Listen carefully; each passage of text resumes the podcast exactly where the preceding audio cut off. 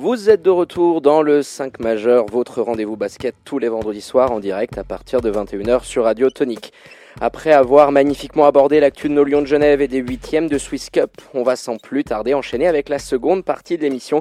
Et qui dit deuxième partie dit Welcome to the NBA. On a tout juste dépassé le quart de saison outre-Atlantique et comme chaque vendredi, on vous a concocté un petit 5 majeur de la semaine aux petits oignons. Sur notre bac courte ce soir, on va parler des Chicago Bulls et des Memphis Grizzlies.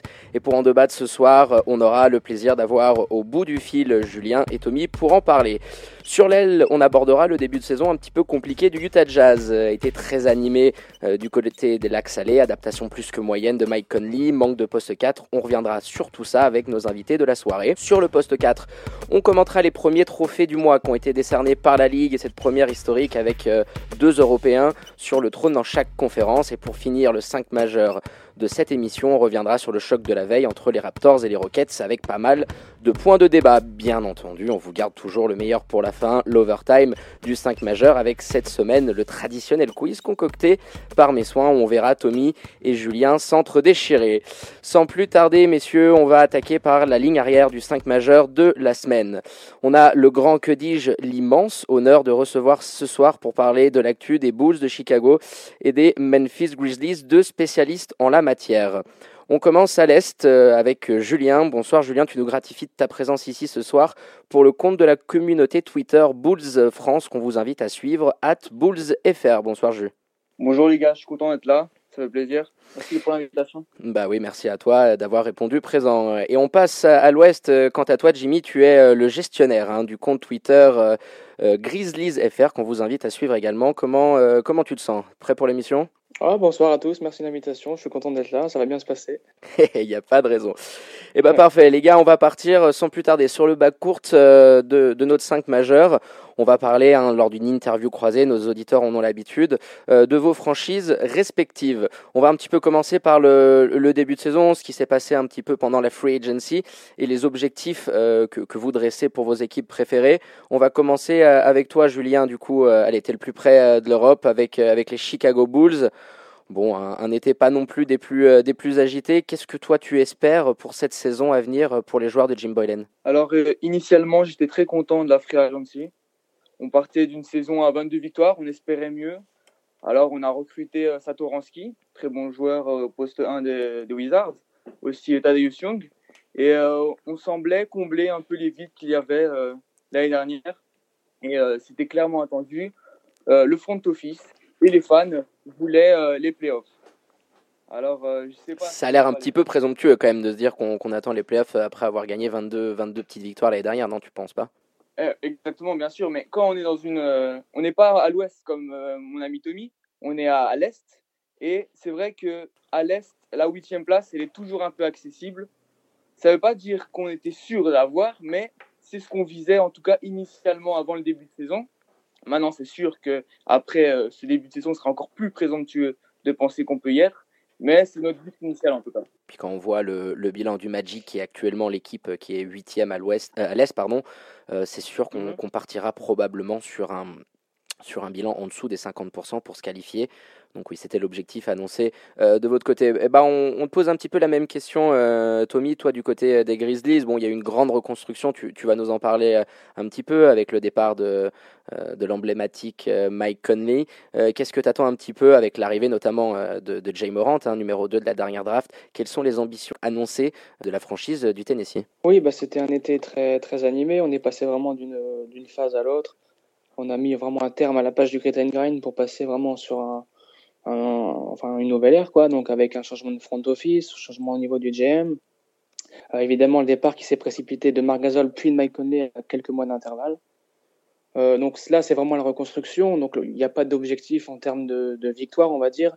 C'est vraiment purement le, le, développement voilà. Voir les jeunes évoluer les faire progresser pour voir un peu qui pourrait être dans le projet pour l'avenir qui on va garder qui on va qui sur qui on va construire c'est une toute nouvelle phase pour vous. Hein. Il n'y a pas vraiment eu de transition. Hein. Ça a été ultra rapide. On le rappelle l'année dernière. Hein, euh, euh, juste avant la fin de la trade line, Marc Casol euh, qui allait gratter sa petite bague du côté de Toronto pour, pour faire du, du cap space. Puis vous avez récupéré aussi le, le Valanciunas, je pense qu'il peut être pas mal.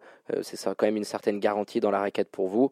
Ouais, c'est ça, on l'a récupéré dans, dans, dans, ce trade et puis on a réussi surtout à le prolonger pour un contrat très intéressant, je crois. Donc, Ouais, il est, il est en dessous des 20 millions hein, à peu près, je crois, de, de, de, mémoire. donc voilà, c'est honnête, ça va finir, je crois, pas loin des 20. Euh, non, même pas, c'est dégressif. Donc ah, il est en dégressif, autant pour moi. Autant pour moi. C'est encore mieux. Ouais, c'est encore mieux pour vous, ça vous donne de, de, de, la flexibilité sur les années à venir. Carrément. Et puis bon, c'est quand même un joueur euh, clairement référencé euh, dans cette ligue. On, on, on, retourne du côté de l'United Center. Je, te, je, mentionnais tout à l'heure euh, les hommes de, de Jim Boylan. c'est une mm -hmm. question assez épineuse cette année très décrié. Alors, on, on avoue ici, hein, que ce soit Florian ou moi-même, on n'est pas très fan de Jim Boylan. Alors après, mea culpa, hein, moi j'étais pas fan non plus de Monty Williams en début de saison, et puis j'ai dû faire mon mea culpa plus d'une fois à cette antenne euh, sous la pression de Florian devant ses, ses bons résultats dans l'Arizona. Quoi qu'il en soit, Jim Boylan, on a tous cette image euh, de cette euh, magnifique victoire euh, des Bulls hein. C'était contre l'Arnett, c'est ça, hein, il me semble? Ouais, exactement. Avec le shoot de l'interception dans les dernières minutes, euh, la récupération de Lavine. On va oublier le marché euh, sur, sur le shoot. Et, et, et, ce shoot à la, à la dernière seconde, quasiment au buzzer. Et puis voilà, tous les joueurs qui viennent fêter ensuite avec euh, Zach Levine et Jim Boylan complètement délaissé. Voilà, aucun joueur euh, n'a partagé la victoire, aucune effusion de joie avec le coach. Ça en disait long, je pense, sur le marasme qui règne. Toi, voilà, qui, euh, qui fait partie du compte Twitter Bulls France, vous suivez la franchise comme, comme personne. Tu dois avoir un peu plus d'infos que nous. Qu'est-ce que tu penses sur ce mal-être et sur la situation actuelle de Jim Boylan du côté de Chicago? Je vais tout d'abord revenir sur la vidéo dont on... Ouais, vas-y, c'est sympa pour nos auditeurs, ouais, c'est cool. Euh, je pense qu'en fait, cette vidéo, donc, elle montrait, après la victoire euh, au, buzzer, enfin, au, buzzer, au game winner de la Vigne, qu'on aurait délaissé euh, Jim Boylan. Je pense tout simplement que c'était un moment d'euphorie où ça arrive parfois, on ne fait pas attention. Alors, le coach a été mis de côté. Je pense que c'est juste une vidéo qui a monté, monté, monté en popularité parce que on sait très bien que Jim Boylan ne tient pas très bien le vestiaire. Mais en soi, la vidéo n'est pas vraiment vu à son, à son juste niveau, en fait. Malgré ouais, tout. Il y a aussi de ça, c'est sûr. Malgré tout, euh, je pense que, comme vous, euh, les Bulls partagent un peu euh, la vie, que Jim Boylan, c'est pas vraiment l'homme de la situation. On était content l'année dernière quand il a remplacé Fred Hoiberg. Maintenant, Jim Boylan, il a montré un peu ses limites. C'est-à-dire que moi, on s'est renforcé sur le banc, on s'est renforcé un peu notre 5 majeur, mais Pourtant, il n'arrive pas à mettre des choses en place. Euh, Lavigne et Markkanen sont tous les deux sur le terrain normalement en forme. Il n'arrive pas à faire grand-chose. Il met pas quand on prend des runs, il n'arrive pas à revenir à proposer quelque chose offensivement et défensivement. On voit qu'il est peut-être un peu limité, que peut-être que head coach, c'est un peu trop pour lui. Quoi. Ouais, je pense que la, la barrière était un limite. peu trop longue. On a vu qu'il y, voilà, y a certains moments. Alors, moi, la seule chose que je donne à son crédit, c'est la gestion du, du, petit Kobe White. Je pense que c'est dans, dans, vos jeunes un des éléments les plus talentueux. Il arrive à, à, le garder en sortie de banc. Je pense que ça contrôle un petit peu sa foule. À part ça, on, on a du mal et Florian s'exaspérait également énormément là-dessus. Sur les minutes, les gestions des minutes de, de, de, coach Boylan, où à un moment donné, il a des joueurs qui arrivent à, à, à, prendre un petit peu feu. On a le souvenir à un moment de, de Zach Lavid ou de Mark Cannon, et, et de manière assez incompréhensible, pouf, il les sort tout de suite dans la foulée. Euh, donc je pense que c'est quelque chose qui a dû un, petit peu vous rendre fou aussi euh, du côté des, Bulls hein, et, de la communauté Twitter, euh, cette gestion des minutes assez cataclysmique par moment du coach. Les rotations, c'est en effet ce qui revient le plus souvent, c'est-à-dire qu'il peut avoir des rotations un peu qui changent déjà de match en match. C'est jamais vraiment très défini. Et comme tu dis, c'est déjà arrivé qu'un joueur prenne feu. C'est souvent la vigne, parfois même Wendell Carter, il fait quelque chose de bien et juste après, il va sur le banc. Ou alors, par exemple, il met un joueur sur le banc et deux minutes plus tard, on ne sait pas pourquoi, il le remet en jeu. Des rotations un peu, un peu loufoques, mais euh, on voit quand même, à son crédit, euh, pour lui, lui, donner un peu quelque chose de positif, que de match en match, commence un peu, un peu mieux à définir tout ça, mais ça reste un peu, euh, un peu vague. Clairement. Bah écoute, on, on, repasse du côté euh, de la FedEx Arena, exactement. J'avais perdu le nom. Le FedEx Forum. Euh, ouais. Forum, pardon, excuse-moi. Et, euh, et, le, et, le, fameux duo euh, Jay Morant, euh, Triple J, qui commence à être un petit peu l'axe central sur lequel les Grises vont construire leur saison. C'est dommage hein, pour le, le, jeune rookie que vous avez drafté à la deuxième position, il s'est blessé. Hein, blessure, ouais. Ouais, lors d'un drive, il percute le, photographe qui était juste. Ouais, avec les genoux dans le dos. Ouais. Genoux dans le dos, on sent. Il a rejoué encore un ou deux matchs, je crois, derrière. Puis après, il a commencé à avoir des spasmes euh, c'est ça, il a, il a rejoué le lendemain ou deux jours après, puis ensuite il a été mis euh, sur le côté pour repos parce que ça n'allait vraiment pas. Donc, euh, ouais, donc il sera absent. Plus précaution que... Oui, exactement. Ouais, donc il sera absent quelques, quelques semaines. comment toi tu, tu envisages l'avenir avec ces, ces deux high prospects? On attendait peut-être un petit peu plus de Triple J sur ce début de saison Bon, après, euh, il est dans son année de, de, sophomore, on a encore beaucoup de temps, hein, il y a un énorme potentiel avec lui. Mm. Comment tu vois ces taxes euh, poste 1, poste 4 et qu'est-ce qui pourrait éventuellement venir se greffer autour? Bah, De notre côté, on est très positif. Déjà, l'arrivée de Jamorant, je m'attendais à ce que un rookie, d'autant plus un meneur de jeu, ça met un petit peu de temps d'adaptation souvent dans la ligue.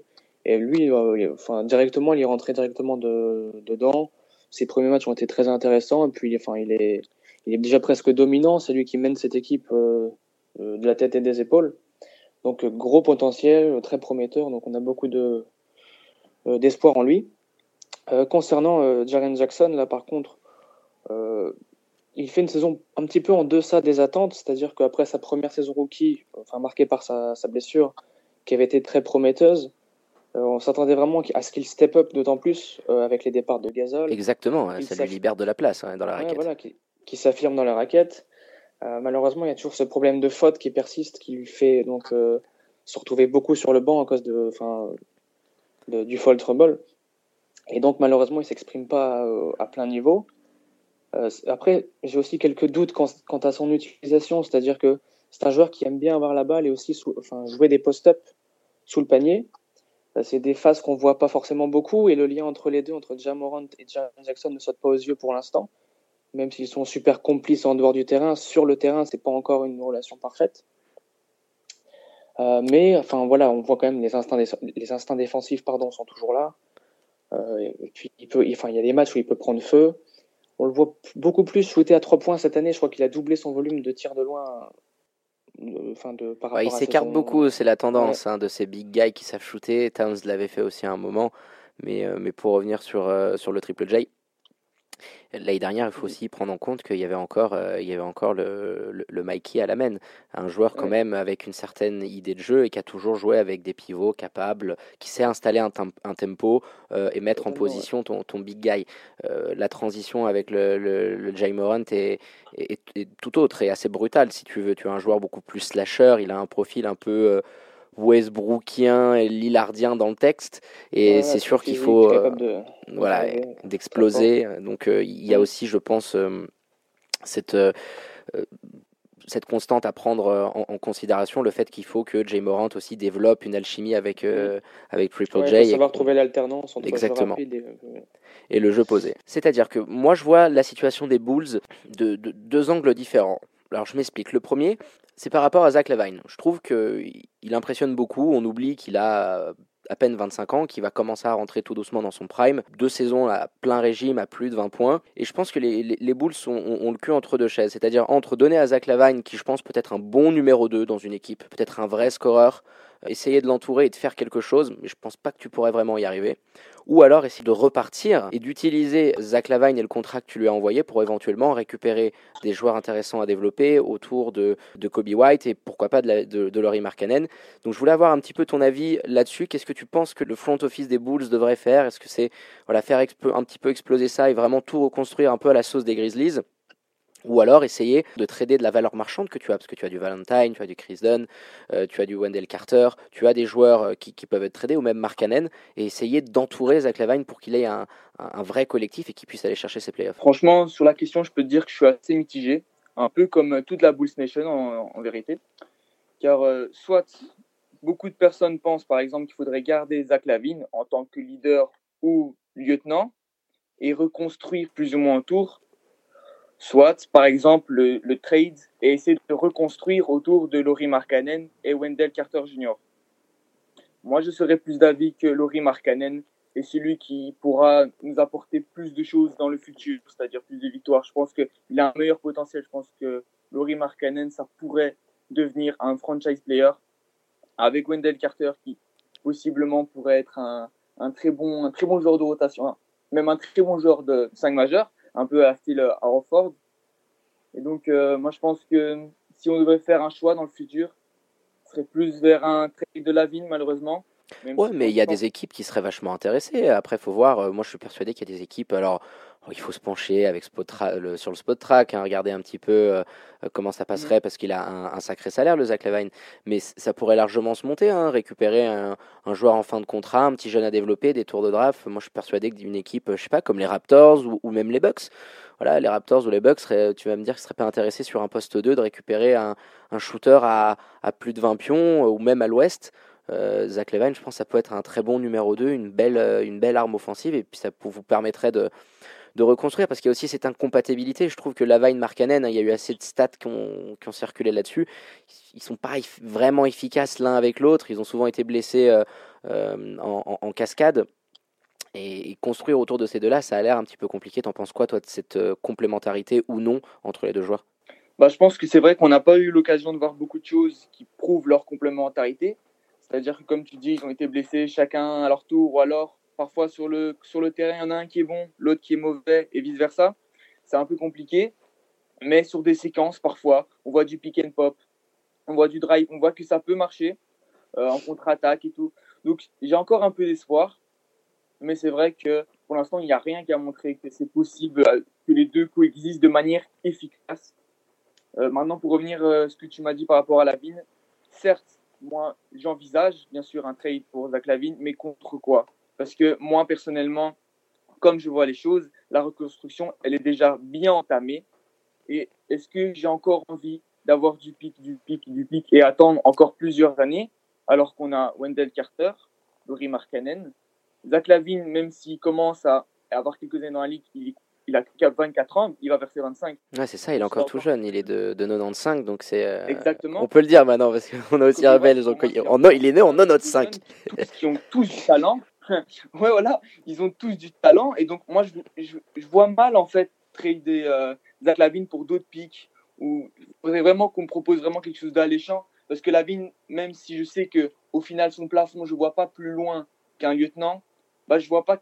En, en, pour l'instant, c'est notre, vraiment notre scoreur. Et je vois pas ce qu'on pourrait nous offrir de plus pour l'instant. Bah écoute, euh, parfaite réponse euh, qui viendra combler tous les, tous les fans des, des, Bulls qui nous suivent. Et puis on, on en a d'ailleurs un euh, qui nous a qui, a posé euh, une petite question. C'est Easyland qui, qui te demande, euh, Julien, si tu as une astuce pour ne pas péter un plomb à chaque match. ah, dédicace, d'ailleurs c'est un, un, bon ami. bah, en, fait, t'as pas le choix, tu dois péter un plomb à chaque match, c'est tout simplement ça. Oh les gars, les gars, les gars, les gars, les gars, les gars, je me permets, et ça c'est mon Florian qui est là, alerte Vosgebombe. On n'a pas de, de, de, petit générique, il va falloir qu'on en, qu'on en prévoit un. Alerte Vosgebombe, bon, vous pouvez s'en douter. C'est du côté de la Big Apple de New York. David Fisdale est renvoyé. C'était annoncé il y a une ah, petite minute. Un ancien de, son.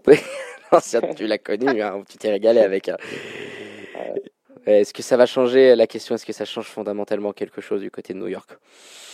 On verra. Plus profond que ça. Ouais. je pense que le, mal, le verre est beaucoup plus profond dans, dans la Big Apple qu'on le pense. Mais voilà, petite Vosge bombe. Donc t'as coupé, hein, t'étais en train de donner deux trois petits conseils sur comment pas péter un câble jus euh, devant un match des boules cette saison. Ah ouais, mais en fait, je disais qu'il n'y a pas vraiment d'astuce. Il faut péter des câbles. C'est la seule moyen pour rester en vie, pour sentir que on est encore Il n'y a pas de solution miracle en vérité. Et j'espère une autre Vosge bombe qui dirait que Jim Boylan est viré, ce serait bien aussi. Putain, deux Vosge bombes dans la même émission, les gars, calmez-vous là, parce que sinon là, on, va, vous inviter toutes les semaines. Attendez, on prend, on prend. On, va passer du côté du Tennessee. Un petit peu une question sur l'avenir identique. Euh, beaucoup de cap space va être débloqué dans les prochaines années pour les Grises. Je m'explique. Vous avez cette année du dead cap figures, donc pour euh, les non-initiés, euh, c'est par rapport à des, des, contrats que vous avez coupés, etc. C'était quand même 18 millions cette année, c'est pas mal. Vous avez le Iggy et le petit Hill qui sont en fin de contrat, ça va vous libérer quand même assez gros. Comment est-ce que tu penses que ton équipe doit se positionner pour les deux prochaines free agency hein? Celle de 2020 qui est plutôt moyenne et puis la grande de 2021, afin d'essayer d'attirer un gros poisson dans un marché qui fait quand même pas rêver. Hein. C'est pas un big market. Euh, Memphis c'est pas la, la, ville qui fait non plus euh, dream tous les players. Comment mm. tu, tu, penses que ta franchise devrait se positionner pour les deux prochains les deux prochaines free agency? C'est un peu ça le problème avec les petits marchés, notamment à Memphis. Enfin, pour enfin, se permettre d'avoir des, des, signatures de free agency, il faut lâcher les billets, il faut mettre un pactole. Et la seule fois où on a vraiment lâché un pactole, on a fait sur Chandler Parsons et on l'a payé pendant trois saisons. Donc... Pardon, tu me rappelles les 20, les 20 patates que vous aviez envoyées sur Chandler Parsons. C'est une des plus belles escroqueries de la dernière décennie, je pense quand même. Bon, après, sur arrière, sur le papier, c'était pas si mal, mais bon, c'est la santé qui a lâché, donc après, ça a malheureusement mal tourné. Mais oui, donc après, voilà, donc j'ai regardé un petit peu les noms qui avaient disponibles. 2020, comme tu dis, c'est relativement moyen, il n'y a pas forcément beaucoup de beaux noms. C'est vraiment 2021 qui, qui a plus de, de belles cibles. Il y a Dédé Drummond en 2020, les gars. je l'aime bien, mon Dédé. À chaque fois, je la balance. Personne ne le nomme pour 2020 et je suis toujours le seul à le nommer. on est full, mais, oui, mais oui, je te comprends. Tout le monde, tout le monde va avoir les yeux rivés sur cette, sur cette free agency 2021. Parce qu'à Memphis, les manques qu'il va y avoir, donc on est fixé au poste de meneur, on est fixé à l'intérieur. Euh, c'est vraiment des arrières, enfin un, arrière scoreur qu'il nous faudrait en potentiel en plus. Parce qu'on a Dylan Brooks actuellement qui est dans sa troisième saison mais qui est très irrégulier. Il peut péter des matchs à 20, 25 points, mais aussi bien des matchs très où ce que là, il n'y a rien qui rentre. Donc avoir une vraie arme, un vrai joueur scoreur. Et puis vous avez la surprise, euh, je te coupe, euh, Brandon Clark, que vous êtes allé récupérer avec ce 21e pick, et qui vous pose quand même une saison de rookie. Enfin voilà, il sort un peu du lot, hein, je veux dire, qui avait, aurait pu annoncer le Brandon Clark à, je crois qu'il doit être pas loin des 12 points de moyenne, il a eu des belles petits points. Qu'est-ce que tu attends toi un petit peu, vu que tu l'as beaucoup plus vu de son évolution? C'est un joueur qui est très intéressant. On savait qu'il avait des qualités athlétiques. On avait vu, avait lu par rapport à, la draft qu'il avait des qualités athlétiques assez intéressantes. Et moi, ce qui me surprend le plus dans son début de saison, c'est qu'il c'est aussi un joueur très intelligent. Donc, il sait se placer en défense. Il fait des choses très, enfin, il bouge bien sur le parquet. Il est toujours bien placé au bon endroit pour prendre des rebonds, pour prendre des shoots. Il a ce petit flotteur. Enfin, c'est étonnant pour un intérieur d'avoir ce petit flotteur toujours à 3-4 mètres du panier qui rentre quasiment systématiquement. Donc c'est un joueur qui a un grand potentiel, même s'il a déjà 23 ans pour un rookie. Euh, mais moi j'en attends beaucoup de choses. Il peut vraiment s'affirmer à l'intérieur et former une raquette avec Jaren. Euh, plus qu'intéressante. Tiens, petite anecdote, je suis en train de me dire, parce qu'il fait partie de ces styles qu'on a pu avoir sur ces dernières années. Il y en a beaucoup euh, sur cette année de draft, hein, notamment du côté du 8, mais il y a plein de petits joueurs qui sortent du lot comme ça. Tu m'as fait penser à cette réflexion quand tu m'as dit, ouais, il est, plus tout jeune, il a que 23 ans. Donc ce sont des joueurs qui ont fait un vrai cursus universitaire ou au moins 2-3 ans. et il y a aussi, je pense, beaucoup de jeunes joueurs qui ont un vrai potentiel et qu'on doit juste laisser un petit peu de temps. Et on est trop venu dans, voilà, avec des LeBron et euh, avec des joueurs maintenant qui à peine sortis euh, limite du lycée peuvent, peuvent venir en NBA. Je pense qu'on a un petit peu aussi sous-estimé l'apport de te former avant et le cas par exemple d'un Luka Doncic euh, qui, qui, a cartonné en Europe et du coup qui derrière surfe sur la vague. Ça fait que je pense que Brandon Clark vous a été très utile cette saison. Donc euh, ouais, je pense qu'avec le, Triple J, ça peut, ça peut poser pas mal de problèmes dans la raquette. Alors ça, des fois, ça l'oblige à, jouer un petit peu poste 5. Je crois qu'il préfère jouer poste 4. Euh, il est physiquement encore pas, enfin, pas assez charpenté, on va dire, pour, pour euh, jouer sur... pour être 5. Mais après, c'est là, s'il peut évoluer là par la suite, enfin faire en sorte qu'il se développe à ce poste-là, ce serait que du bonus pour nous.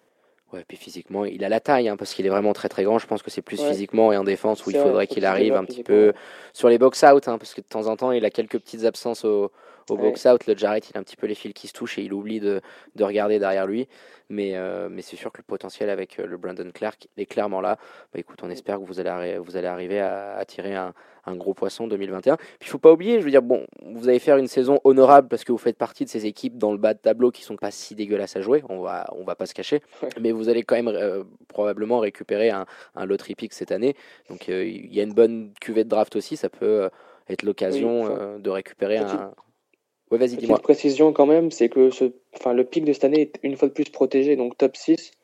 Donc si jamais la loterie nous met en dehors du top 6, ben, il ira à Boston. Donc c'est aussi un truc à prendre en compte pour, euh, pour la future draft. Ah, les, les, fameux tours de magie de Danny Ainge, il, est quand même costaud par rapport à ça. en plus pour Javerin, quoi. on paye encore Javerin de 2-3 ans après. On poursuit, on continue avec, euh, avec Julien. Une petite dernière question euh, qui, va un peu reprendre ce qu'on disait tout à l'heure. C'était ce trio de joueurs de développement que vous avez actuellement, Kobe, Wendell, Laurie Markkanen. Euh, est-ce que tu penses qu'à terme, ça serait peut-être nécessaire qu'un Kobe White intègre le 5 parce que tu as un un bel axe de bel axe de développement avec ces mecs là et puis moi je te donne un peu mes considérations personnelles Wendell Carter et Laurie je sais pas si ça peut vraiment marcher les deux ensemble dans la raquette est-ce que l'un est prêt à prendre beaucoup de minutes derrière l'autre ou pas euh, Quel est ton avis un petit peu sur, euh, sur ce petit trio de jeunes que vous avez euh, du côté de United Je pense que Kobe White Il est destiné à devenir un très bon joueur en NBA. On l'a déjà vu s'enflammer sur quelques matchs avec des, minutes folles où il enchaîne les trois points, où il drive, il sait un peu tout faire. Ouais, il y avait ce match où son ancien coach de North Carolina était venu le voir, je sais plus c'était contre qui, mais du coup il avait pris un coup de chaleur terrible et euh, donc ouais c'est sûr qu'il est, il est capable d'avoir la main d'avoir la main qui chauffe. Ouais. Un très beau match d'ailleurs avec 8-3 points euh, du rookie, ça se voit pas tous les jours ça. Et euh, ouais, je pense que Kobe White il pourrait un jour intégrer le 5 majeur, mais pour l'instant, je pense que tout fan des Bulls n'en veut pas. Pour l'instant, on le veut dans dans la seconde unit parce que ça nous arrange, car on a besoin de scoring dans le second unit parce que sinon c'est pas très bien dispatché et euh, ça nous arrange qu'ils soient en sortie de banc avec Archidiacono, avec euh, Chris Dunn, ça nous arrange en fait. Donc pour l'instant on va pas s'en plaindre, mais au fur et à mesure c'est vrai que euh, si on veut qu'il reste au boule, si on veut qu'il soit performant, il faudra qu'il intègre le 5 majeur à défaut de Thomas Satoranski sûrement ou de Zach Lavine puisqu'en final on voit que c'est plus un 2 qu'un 1. En tout cas, il était vu comme un 1. Nous, quand on le voit jouer à Chicago, c'est plus un 2. C'est un peu le problème avec Zach Lavine, c'est qui choisir entre Kobe White et, notre meilleur joueur au final. Ouais, c'est un problème euh, assez, euh, assez compliqué. Mais tu penses du coup que le Kobe White, il pourrait être dans la course pour euh, le titre du, du, Rookie of the Year? Parce qu'on on rappelle que du côté de Grizzlies FR, on s'était engagé, si Jay Moran n'était pas euh, rookie de l'année, à rendre visite à, à vélo à tous les CMFR pour toutes les franchises qui avaient un plus mauvais bilan que nous. Mais j'ai confiance, j'ai confiance. Mais euh, franchement, dédicace à, Tommy qui est présent avec nous, car je pense vraiment que Jay Moran va, va remporter le trophée. Parce que je pense que déjà Kobe White, je pense qu'il aurait pu y accéder, mais pour ça, il aurait dû atterrir dans une franchise où il est titulaire. Ici, il ne l'est pas. Et je pense que c'est son seul défaut. Et c'est pour ça qu'il n'est pas dans la course. Ah non, je pense qu'il sera dans la course dans les nommés. Alors moi, moi, moi j'ai clairement vu Jay dès le début. Hein. C'était juste que je voulais glisser euh, la petite anecdote de Toby qui s'était engagé à nous faire, euh, à nous faire une vérinque à travers la France, un petit tour euh, d'ECM, dommage. Bah, écoute, on a une autre question que Florian m'a fait transiter. Euh, c'est pour Tommy, euh, c'est Foxflow qui, qui a la, question suivante. Le fait d'avoir privilégié la venue de, de Tius plutôt que d'avoir euh, essayé de, conserver Dylan Wright, pour l'instant, c'est pas la grosse affaire, non? Ah, Pas trop, non. Sur le début de saison, Tyus Jones, c'est quand même relativement décevant. on s'attendait à voir arriver un joueur, enfin, il était un joueur assez propre, c'est-à-dire qu'il avait enfin, peut-être l'un des meilleurs ratios assist-turnover de la ligue l'année dernière avec Minnesota. Et on voit qu'offensivement, ça pêche un petit peu pour l'instant. Vous lui avez quoi donné 12 millions, je crois Excuse-moi, je te coupe. Hein. C'est ça, 12 patates hein, qui, doit, qui doit recevoir à peu près le Tius hein. Ah, j'ai plus ça en tête. Je crois que c'est un peu moins quand même. Ah, ok. Bon, bah, je, vais regarder, je vais chercher tout ça, mais vas-y, ouais. Mais oui, donc c'est un peu décevant. Et puis, euh, forcément, enfin, le, comparaison entre les, les, moments où c'est déjà sur le terrain et ensuite c'est Tailleuse qui prend le relais, il y a un gap qui est quand même assez euh, très visible entre les deux. Donc, c'est pas facile d'assurer pour lui. Alors, que vraiment, comme je l'avais dit l'année dernière, Delon Wright était très. Enfin, il m'a beaucoup plu sur son arrivée. D'ailleurs, il est, il est, plutôt pas mal à Dallas en ce moment. Il fait des super choses. Hein. C'était ah le match euh, contre les Lakers. Il avait eu un sacré coup de chauffe. Euh, il s'entend bien avec le Lucas. C'est une bonne pioche hein, pour eux. Puis il s'entend bien avec Eric Carlisle. Totalement, ouais. Ouais, j'aimais beaucoup ce joueur.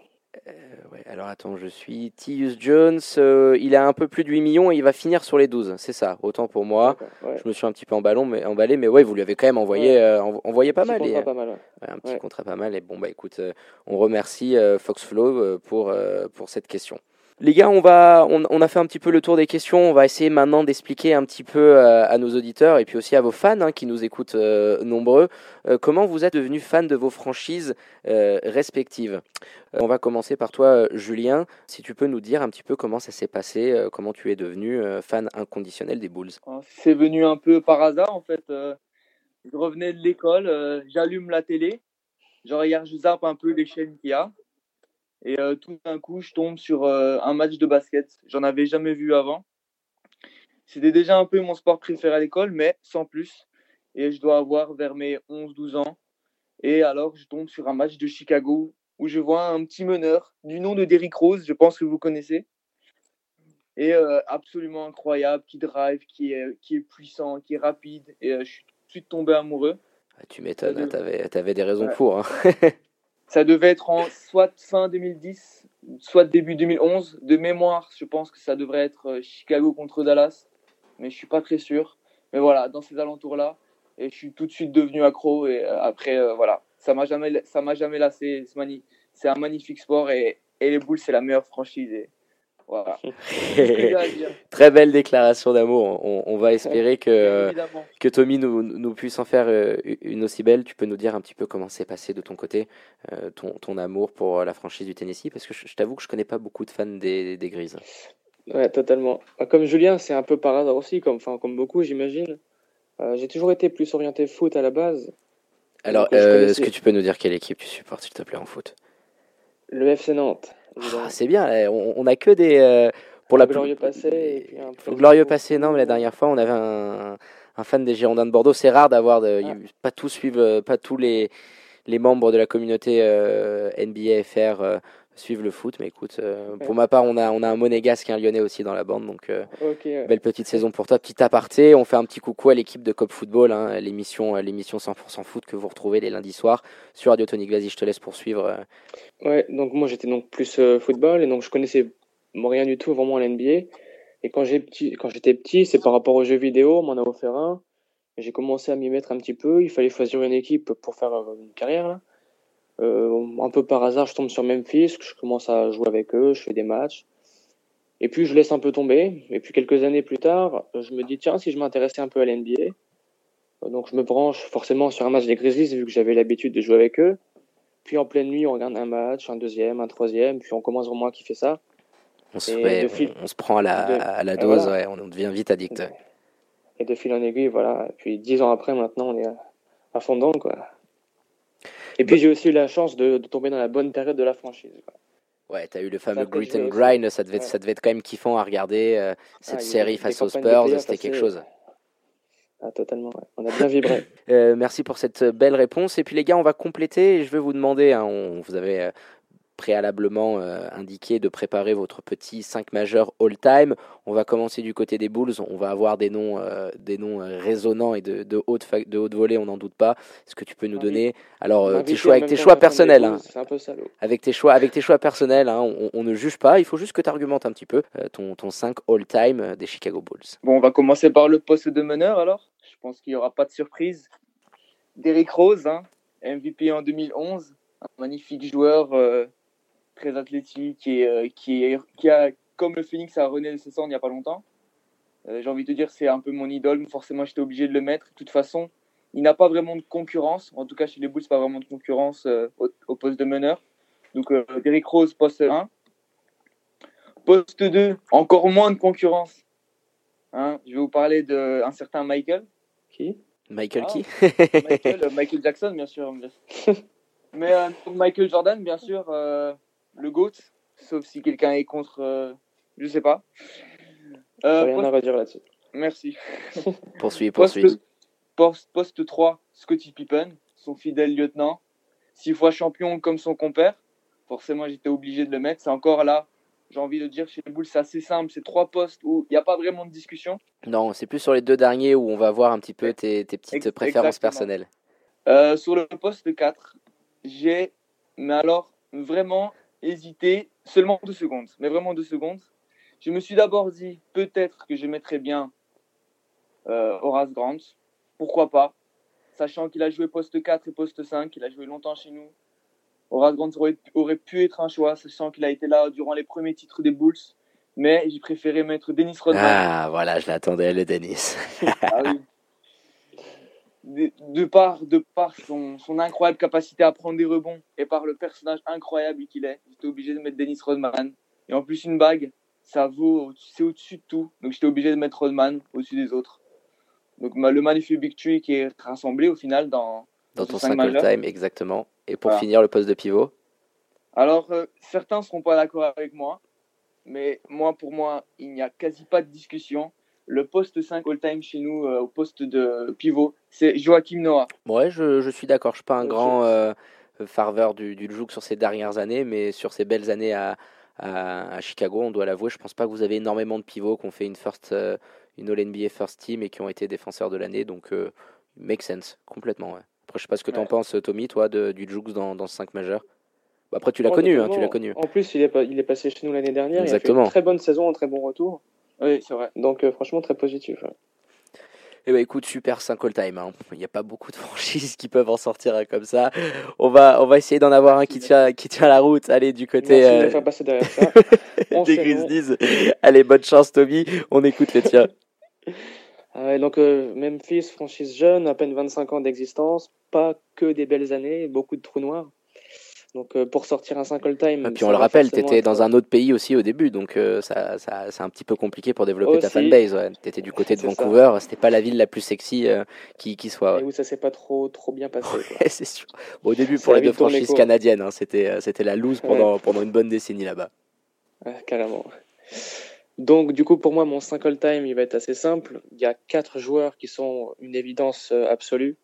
Les quatre fondateurs du, du Crit and Grind. Euh, forcément, je vais commencer par le poste 1, Mike Conley. Mike Conley, qui est peut-être le joueur le plus important de la franchise, euh, qui, a, qui est en tête de tous les records. C'est lui qui a joué le plus de matchs, qui a marqué le plus de points, euh, qui a fait le plus de passes décisives, etc. Donc, il n'y a pas de débat là-dessus. Ouais, clairement.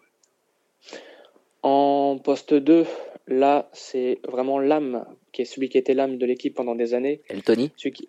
Exact, voilà, le Ah, grind ouais. favor, Tony Allen, lui qui a fait rire. Enfin, il faut savoir apprécier ce genre de joueur, mais quand on l'a dans son équipe, c'est que du kiff.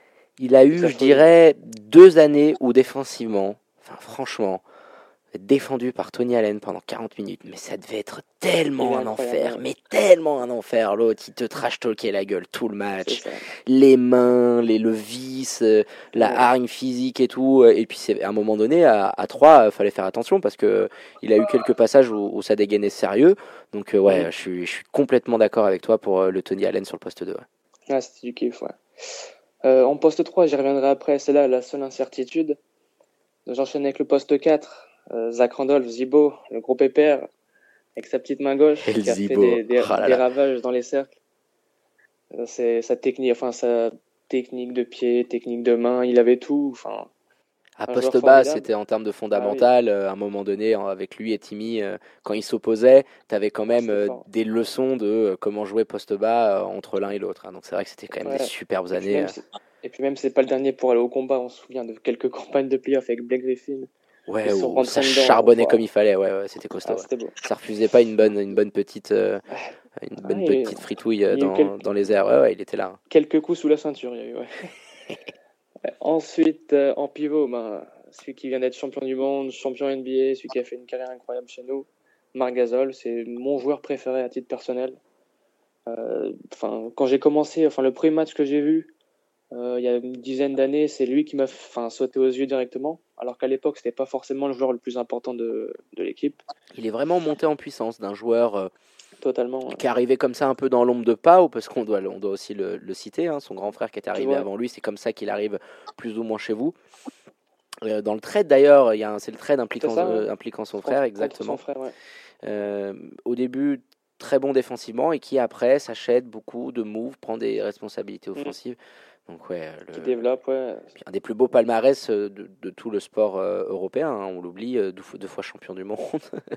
c'est quand même pas mal, ouais. deux fois champion du monde, on l'oublie un petit peu. Waouh, qui, bah, bien fait- qui a bien fêté ça. et qui a bien fait. Il était complètement fracasse sur les vidéos.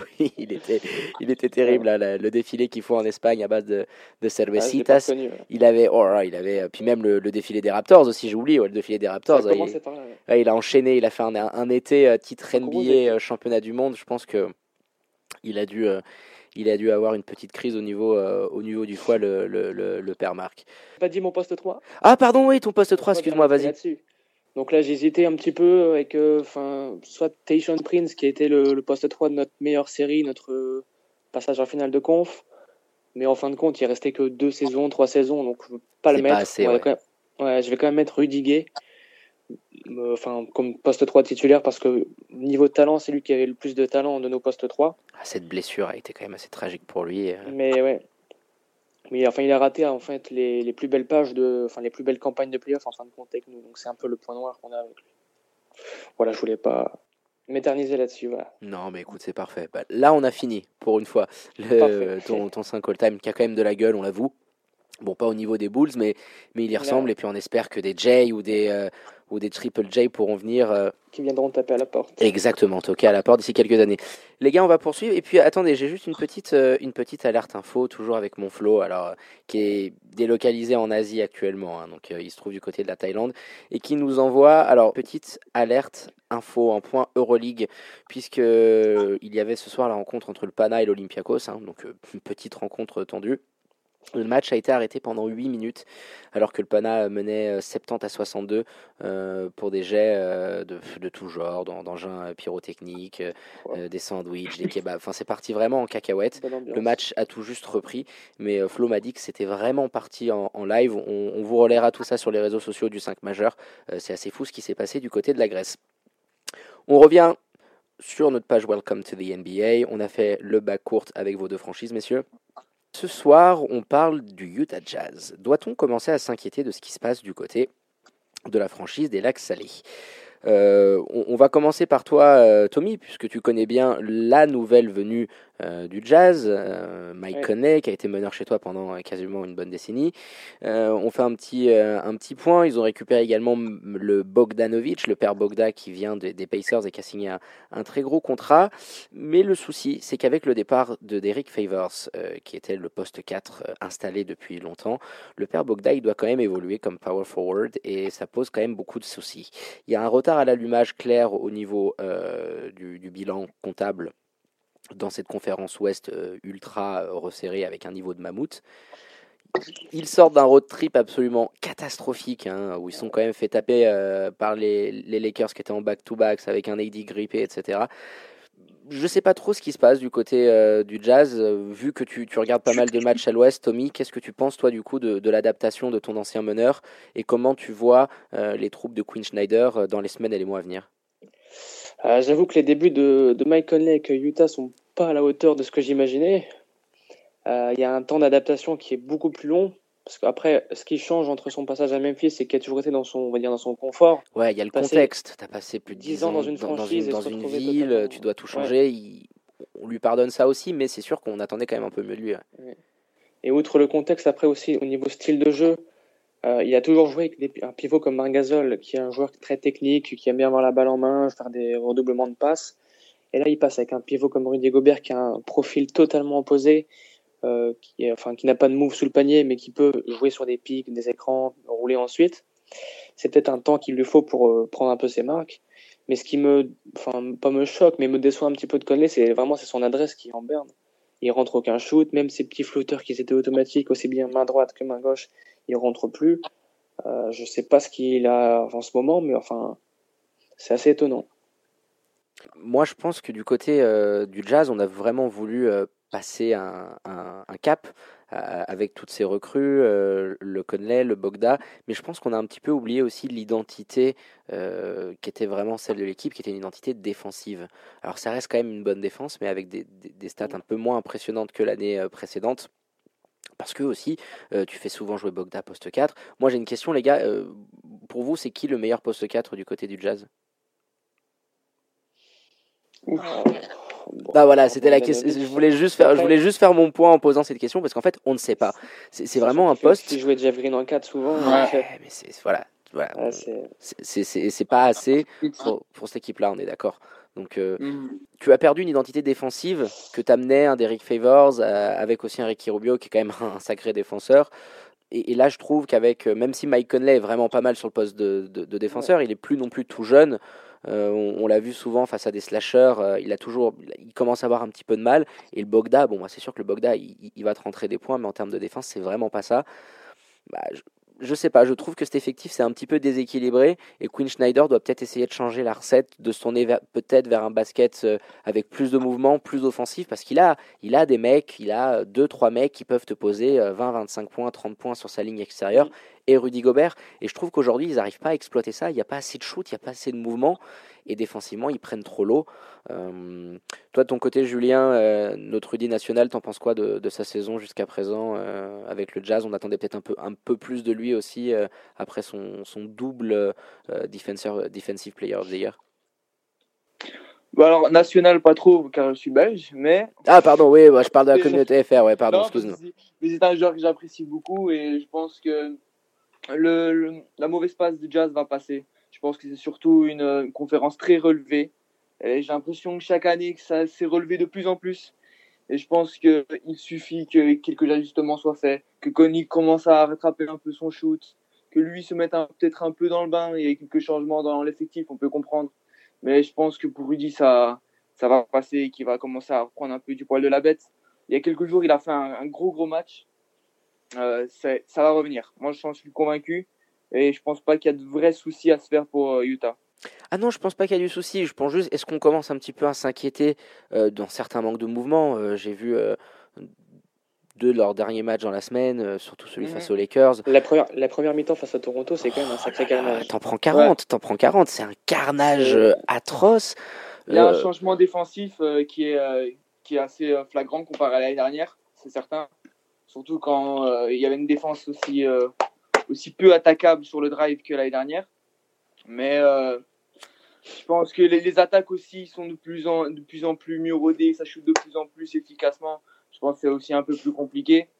Euh, quand tu intègres une star comme Mike Conley, euh, qui en plus est dans une mauvaise passe, la défense en prend toujours un coup quand tu intègres un, un, grand joueur. Et je pense que peut-être que Rudy Gobert empathie, c'est possible. Ouais, bah écoute, on verra bien ce que ça donnera. Après, je pense pas qu'il y ait vraiment d'inquiétude. Hein. Ils vont être en playoff, ça va monter, je pense, au niveau du All-Star Game. Après, comme je, bien sûr, je, vous disais, pour l'instant. Ouais, euh, exactement. c'est pas non plus si grave que ça. Mais si vous voulez, quand vous voyez ce qui est en train de se dessiner à, l'ouest, les gars, avec les Mavs qu'on n'attendait pas et qui commencent à s'accrocher vraiment au peloton, de mm. peloton de tête. Ils sont en train de décrocher euh, par rapport à Houston, aux Clips. Euh, tu es déjà à 5 matchs de, de Denver, euh, à, à 4 des, des, Clippers. On sent qu'il y a un petit gap qui, qui se creuse et on sait qu'à la fin de l'année, bah, ça, va, ça va valoir cher parce que chaque victoire compte. Chaque victoire va compter et si au final tu dois te taper les Clippers au premier tour, Bon, ça, va être une affiche de malade. Tu préférerais peut-être te prendre Minnesota ou, Phoenix si on prend le classement euh, tel qu'il est à, l'heure actuelle comme, comme figé. On, verra bien. Je pense que Quinn Schneider va devoir, je pense que c'est peut-être plus lui la clé maintenant d'essayer de trouver plus de solutions euh, offensives pour qu'un Mike Conley puisse se régaler. Et je pense qu'à partir du où Mike Conley arrivera à s'épanouir, ce sera vraiment le, l'élément déclencheur qui permettra au, Jazz de remonter au classement. on a une petite question euh, de Sacramento FR qui demande à Tibi qu'est-ce que ça fait d'être la dernière derrière la pire équipe de la décennie depuis quelques années? Ah, Les copains sont toujours là pour, pour chambrer. Hein. Sacramento, ils sont forts pour ça. Ah, ils, sont pas mal. Ouais. Ils sont taquins.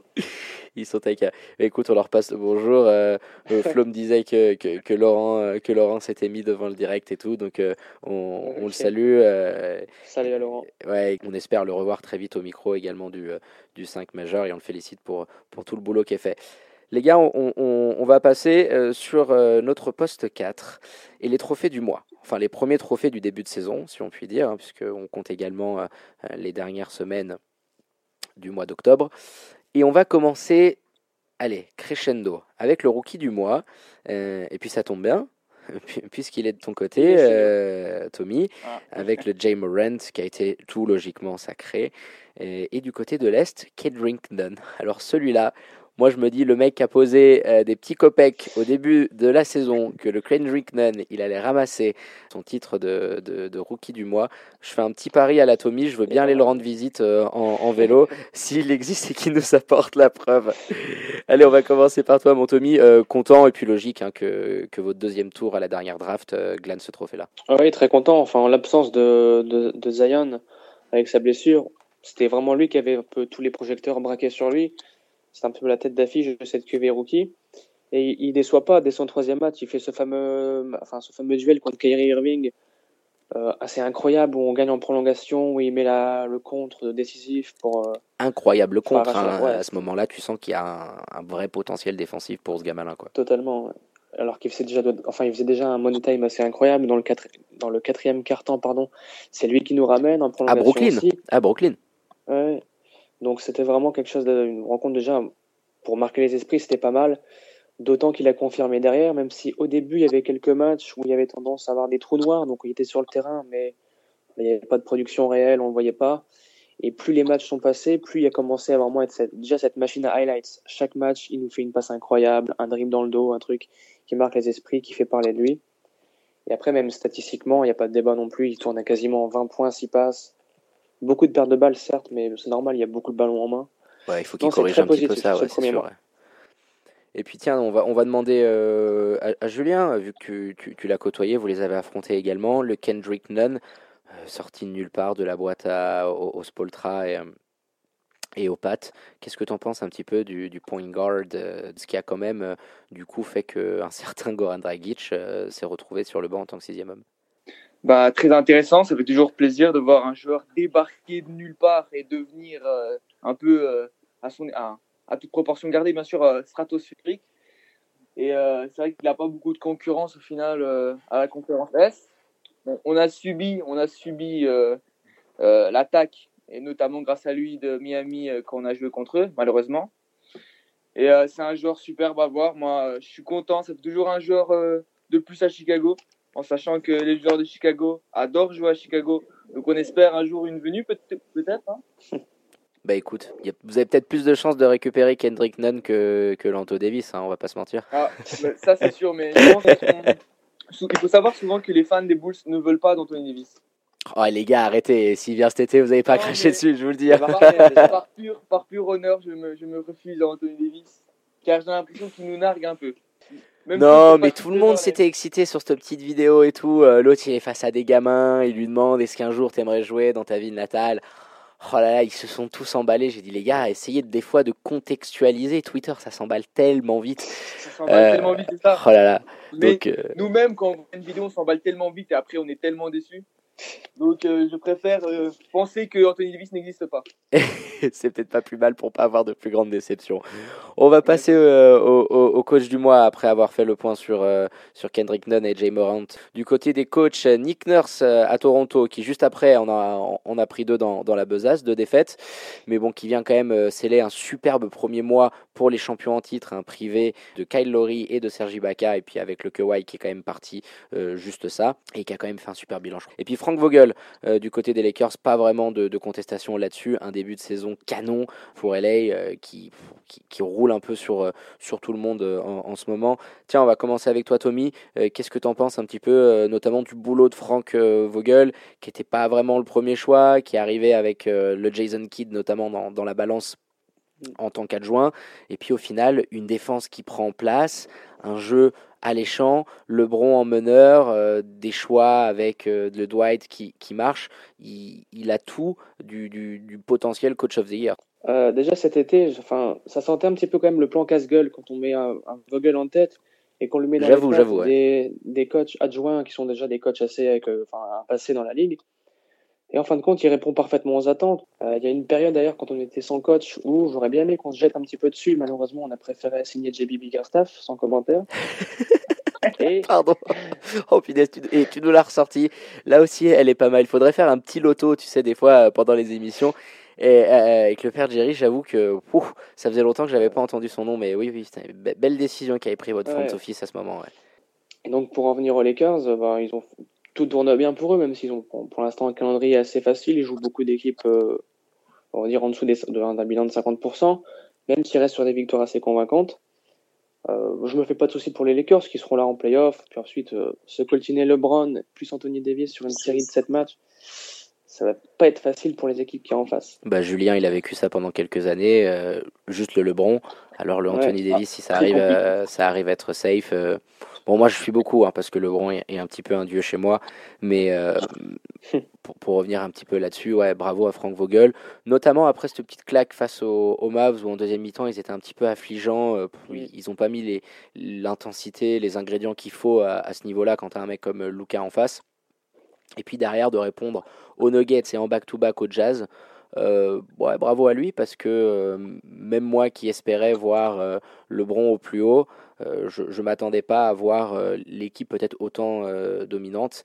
Alors il va falloir que ça se poursuive, mais s'il y a une montée en puissance, c'est sûr qu'ils vont, ils vont être impressionnants en fin de saison.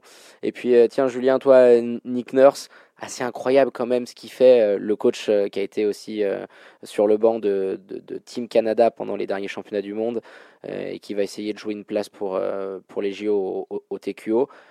Il, il, sort toujours des, joueurs de, son chapeau, le, Boucher, le, le Hollis Jefferson qui, qui, se régale en mhm. sortie de banc, le cycliste, le Van Vliet qui est en train de marcher, et puis tu vas voir qu'il va justifier un gros contrat. Enfin, il, il est assez bluffant, notamment quand tu perds Kawhi. Euh, que ton, ton, Pascal Siakam qui, qui, step up encore un peu plus et que tu as plein de blessés en ce début de saison, il y a vraiment un très grand coach euh, du, côté, euh, du côté des Raptors. Ouais, on peut en voir. On, pensait tous quand Kawhi Leonard allait, partir que un peu Toronto allait peut-être un peu s'effondrer, jouer les playoffs, mais peut-être pas plus. Mais on voit bien, en tout cas en ce début de saison, que Nick Nurse sait ce qu'il fait. On l'avait déjà vu en sélection nationale, mais maintenant c'est encore mieux. Euh, il nous montre que même avec des joueurs euh, sans, comment dire, sans réel franchise player, sauf si on considère ça Siakam comme un franchise player, mais ce n'est pas mon cas. Player, il est en train de le prouver. On lui a filé 30 patates. Il, fait, il fait une saison de, de, franchise player. Alors, il va falloir faire une saison comme ça, mais s'il poursuit comme sur ce premier quart de saison, bon, il va être All-Star et, on pourra considérer euh, comme, un, comme un franchise player ou alors un très gros numéro 2. Quoi. Bien sûr, mais je ne remets pas en doute son, talent, bien sûr, mais c'est plus. Euh, on n'a fait qu'un quart de saison, et donc je ne considère pas encore le genre comme un franchise player, sachant qu'à l'année dernière, euh, il venait d'exploser. Mais euh, concernant la récompense, même si Nick Nurse, franchement, respect à ce qu'il fait, je pense que c'est un excellent coach. Personnellement, moi, je ne l'aurais pas donné à, à lui. J'aurais préféré le Eric Paul. Ah, merci. Le travail merci. est encore plus incroyable sans offense à, à Nick bien sûr. Mais euh, bon, c'est toujours, euh, je pense que la bataille était plus acharnée euh, à l'est qu'à l'ouest pour, pour donner le trophée. Mais dans les deux cas, ce sont des coachs qui, qui ont fait un incroyable boulot avec, pas de, avec des bons joueurs, mais pas des, joueurs excellents à tous les postes. Ils arrivent à prendre le meilleur et les facultés de chacun pour, pour shooter et faire de très bons systèmes. Donc je ne peux que le féliciter. Pardon.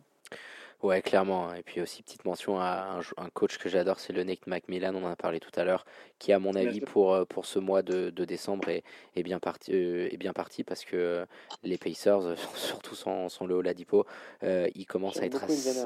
Ouais, c'est impressionnant. Je crois que ça fait on avait hésité à en parler, je pense qu'on en parlera la semaine prochaine, les gars, des Pacers. Mais sur les derniers matchs, à chaque fois, tu as 6. Euh, je crois qu'ils ont fait 3 matchs avec 7 joueurs à plus de 10 points. Rendez-vous compte, 7 joueurs à plus de 10 points euh, sur, euh, sur, ouais, sur 3 ou 4 matchs quasiment d'affilée. C'est assez impressionnant et ça en dit long sur le mouvement de ballon du côté des Pacers. On finit les gars avec les deux trophées et puis petite domination européenne. Alors déjà l'année dernière, fin de saison, on avait eu quand même quelque chose d'assez dingue hein, euh, avec euh, le, MVP, le rookie, euh, le defensive player. Et là, première fois dans l'histoire de la ligue que le joueur du mois de l'Ouest et de l'Est ne sont pas américains. Giannis Antetokounmpo à l'Est, pas de vraiment de surprise, il massacre la ligue avec des stats avec des stats où en fait il a progressé absolument partout par rapport à l'année dernière et c'est la première fois qu'un MVP augmente absolument toutes ses stats.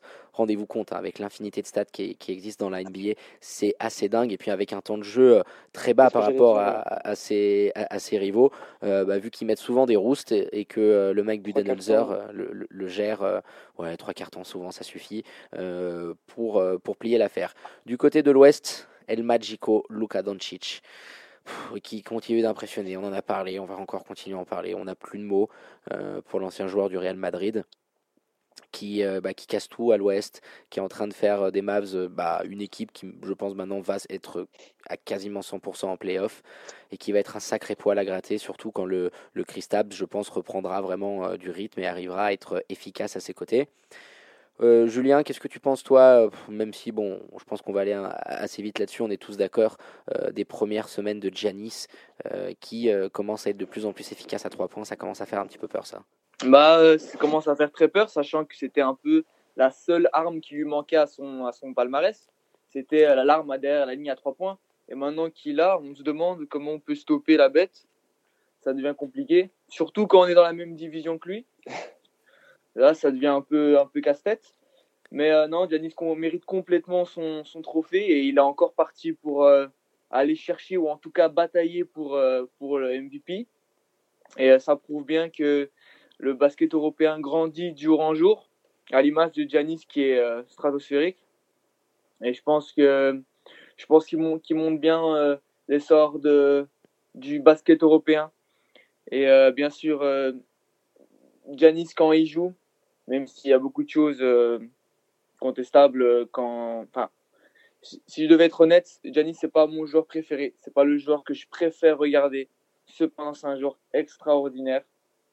Et euh, je pense qu'on a, on a rarement vu des, des, des lignes de stade comme ça, à part si on remonte à, à quelques, quelques dizaines d'années. Je pense qu'il va continuer de progresser. Et j'ai hâte de voir ça. Ouais, il y a un plafond qui a l'air euh, pas sans limite, mais. Euh, il vient d'avoir 25 ans. Mais c'est ça, encore si haut. Tu dis dans 3-4 ans, qu'est-ce que ça sera Giannis, quoi, quand il sera physiquement. dans 3 ans. Euh, ça va devenir assez incroyable. Et puis on va se poser cette question, les gars, qu'est-ce que ça sera Peut-être même pas dans 3 ans, dans 5 ans, dans, dans 6 ans? Luka Doncic, parce que le gars, il est en train de marcher quasiment sur la NBA. Oh on n'a plus de mots, parce que là, en fait, on assiste peut-être à l'éclosion d'un des plus grands joueurs de l'histoire de la Ligue. Totalement. Est-ce qu'on l'attendait fort pour sa deuxième saison Totalement. Est-ce qu'on l'attendait dans la course au MVP dès sa saison sophomore Absolument pas. Et ce qu'il fait, c'est vraiment incroyable. Pour cet ancien joueur des Atlanta Hawks, euh, petite dédicace à Joris s'il m'écoute.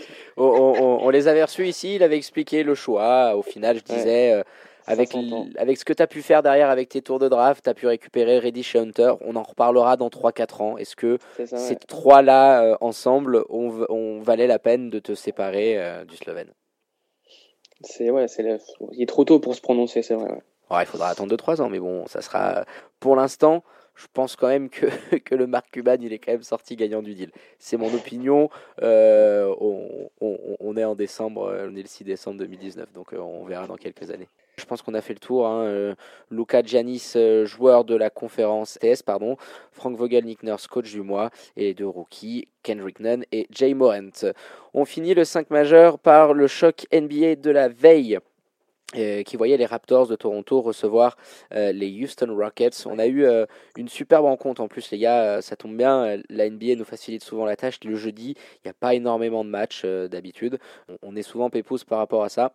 Victoire euh, des Rockets 119 à 109 euh, dans un match euh, qui a été marqué par le choix tactique de Nick Nurse qui a décidé pendant tout le match quasiment de, de trapper James Harden à gogo. Enfin, c'était, c'était assez incroyable. souvent, quand il avait la balle au centre du terrain, on venait à deux sur lui. Alors, du coup, le supporting cast du côté des Rockets s'est régalé. Hein. Ben McLemore nous a tapé un, record en saison, PJ Tucker et Austin Rivers aussi. Je, vais commencer tiens, par, euh, par Tommy, c'est ta, ta, conférence avec les Rockets.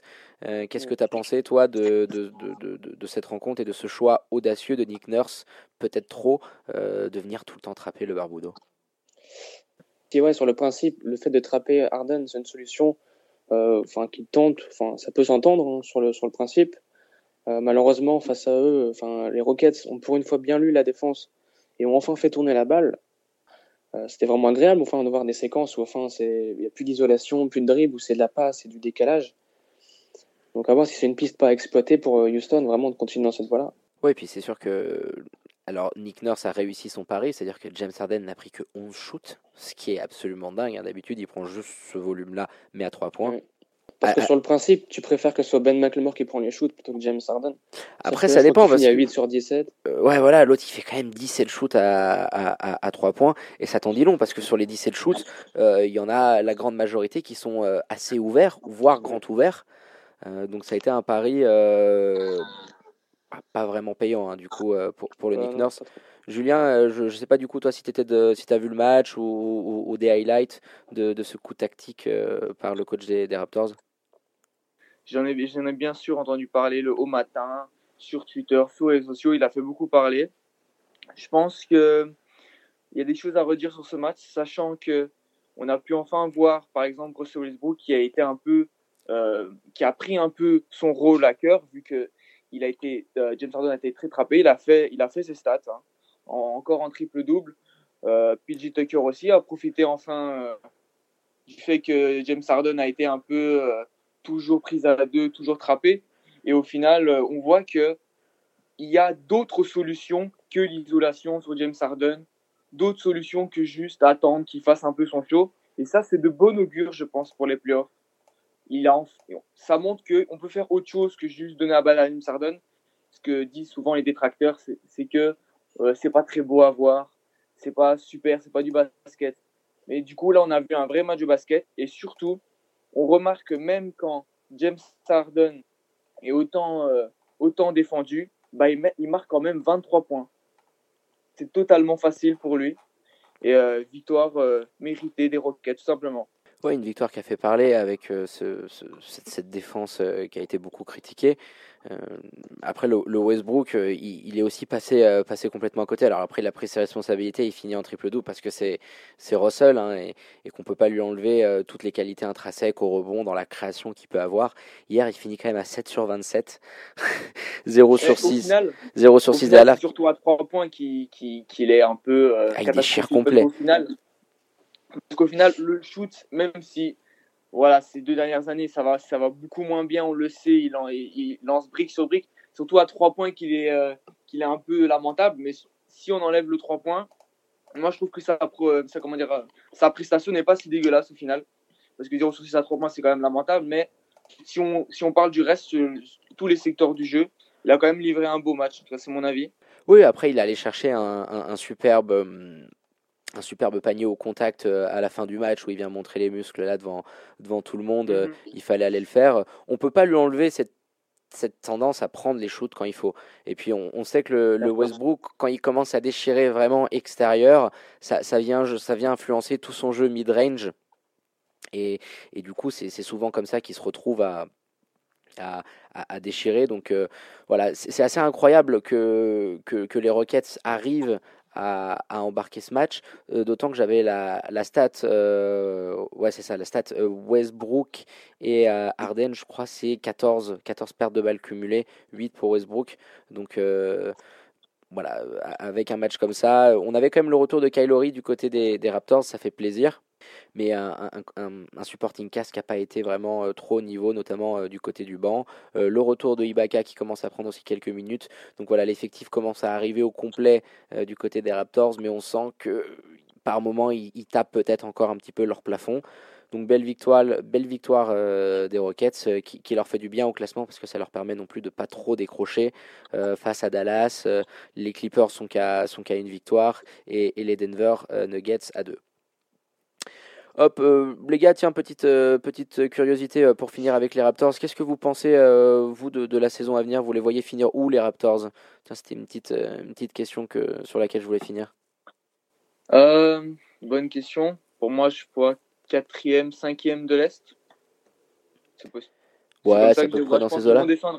Et en, et en playoff, tu penses que ça va, ça, ça va pouvoir faire quelque chose ou ça s'arrêtera peut-être en demi-finale et puis, et puis voilà? Euh, ouais, franchement, euh, peut-être peut je suis vraiment pessimiste, mais je les vois pas aller au-dessus des demi, premier tour ou demi-finale ou demi-finale de conf. Je les vois pas au-dessus. Malheureusement, pas parce qu'ils sont pas assez forts, mais parce que je pense que il y aura mieux à l'est, quoi. Clairement. Et toi, Tommy, un petit prono sur euh, sur les troupes de, de Nick Nurse? Bah, J'ai un peu le même avis que Julien, c'est-à-dire qu'ils font un super début de saison, au-delà des attentes. Je pense que petit à petit, ça va quand même rentrer un petit peu dans le rang, baisser pour finir peut-être cinquième, battre peut-être pour l'avantage du terrain. Euh, avec la conférence Est qui est quand même assez limitée dans le bas, dans les places du bas, il y a peut-être moyen de passer un tour, mais l'absence d'un vraiment gros leader comme Kawhi l'était l'année dernière, ça risque de leur manquer pour gagner les séries ensuite de playoff. Donc je ne vois pas un gros gros parcours en playoff quoi.